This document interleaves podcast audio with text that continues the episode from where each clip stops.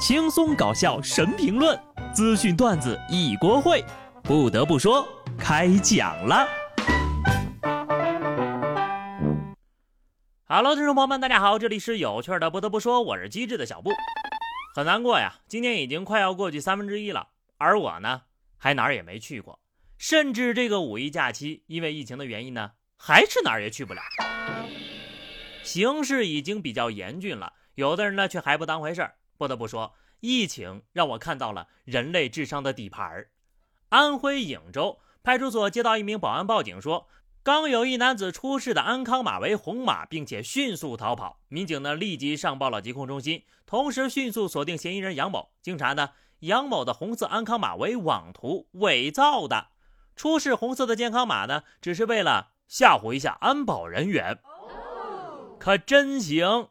特殊时期，连这种玩笑都敢开呀！也好，进去之后有事儿干了，也就自然没空做这种不带脑子的事儿了。咱也不知道这个小伙子是跟保安有啥过节，冲他这个杀敌五百自损一千的举动，我就觉得吧，八成是脑子有点不正常吧。吓唬保安没吓唬成，自己进去吃饭去了。要说这保安也是倒了霉了，居然遇到这种人。可以想象呀，当他看到红马的那一瞬间，他的心里有多么的害怕。我劝一些啊闲的没事干的人，真的不要随便开摆。如果你想追求刺激，法律就会将你贯彻到底。绍兴诸暨民警走访的时候呀，有人反映，六十四岁的村民司某经常自夸烧菜好吃，还神神秘秘的说自己有绝招。民警听了之后呀，就怀疑那个人可能在菜里添加了罂粟壳。随后呀。禁毒大队在司某的老家找到一片罂粟地，共九百三十九株。司某称，只是烧菜的时候当味精用一下，量不多，然后就被拘了。量不多就中了九百三十九株，没上瘾，只不过两年来一发不可收拾，爱死了这味道。有没有一种可能，当你说出这句话的时候，你就已经上瘾了呀？吃饭提鲜是不存在的。吸毒成瘾倒还差不多，多读点书吧。但凡多读几本书，都说不出这种话，也不会碰这种东西。有些人就是喜欢在危险的边缘疯狂试探，还嘴硬。江苏无锡一男子在路过一片林子时，看到一位大爷满身泥巴的在淤泥里摸什么，以为大爷在摸龙虾呢，一直在旁边呀等大爷上大货。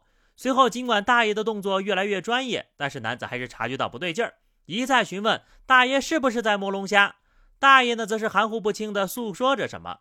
经过一遍又一遍的问，男子终于意识到，原来大爷不是在摸虾，而是发生了意外，陷入了深深的泥潭中无法自拔，已经筋疲力尽，无法明确表达意思了。于是呀，小伙赶紧奋不顾身地上前救援，把大爷从淤泥中救了出来。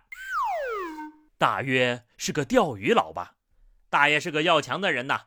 累到浑身发软，只剩嘴还是硬的，但有时候也不能活要面子，死受罪吧。大爷整个人都无力了。拍视频的小伙呢，还说他掏龙虾的动作越来越专业了。大爷都要喘不上气儿了。拍视频的小伙说他马上要上大货了。当然，小伙子也没什么恶意啊，就是大爷比较有脾气。想起一句话来：“南村群童欺我老无力，公然 play with me。”哈哈，当然了。这小伙呢是热心肠啊，路过了及时施救。要是再耽搁一段时间呢，大爷就真的要上大货了。施救的过程虽然比较好笑，但结局是很好的。最后呢，大爷恢复了体力，安全的骑着小电驴回家了。在这儿呢，也跟喜欢户外摸鱼摸虾的朋友们说一声啊，这种事儿真的不要抱有侥幸心理，危险的地方能不去就别去了。人可以不服软，但不能不服老。毕竟长江后浪推前浪，一代更比一代浪。有的人虽然是大学生，但是已经有九年的钓龄了。湖北孝感的万同学，封校期间呢，在学校的湖里钓鱼，四个月钓上来二百来斤。万同学说了，他从十二岁就开始钓鱼了，如今已经有九年的钓龄。从湖里钓上来的鱼呢，最后大部分呢都给放生了。虽然大部分都放生了，但是小部分肯定是。煲了汤，爆了炒，清了蒸。封校期间也给宿舍的哥几个补充补充营养，但是被放生的鱼肯定要说话了。这位同学，你玩我是吧？要杀要剐随便你，你这来来回回的，我的嘴都给扎秃噜皮了。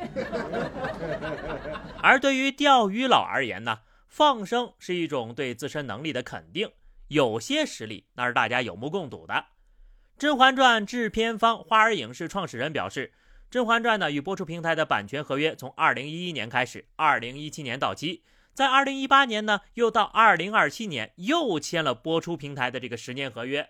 另外呢，还有电视台及其他平台上的收益，平均每年能够为花儿影视带来一千多万的收益呀。《甄嬛传》真的是一部常看常新的剧，为了看《甄嬛传》，每年都要续会员的，举个手我看看。在这儿呢，就很想劝各大影视的制片方，一部剧的集数真的说明不了什么。你看人家《甄嬛传》集数也挺多的，不照样大火了这么多年吗？质量才是王道。脱离本身的作品，就算集数再多，请的流量明星再多，也只不过是自欺欺人罢了。用心打磨，才能富贵长久。最后呢，请《甄嬛传》全体剧组人员听一听来自《甄嬛传》粉丝们的心声。事已至此，不求别的，但求所有主演一定要奉公守法，千万别偷税漏税，千万别沾染不能沾的东西，求求了。那鱼买回家呀，也请正经的带它。求求了！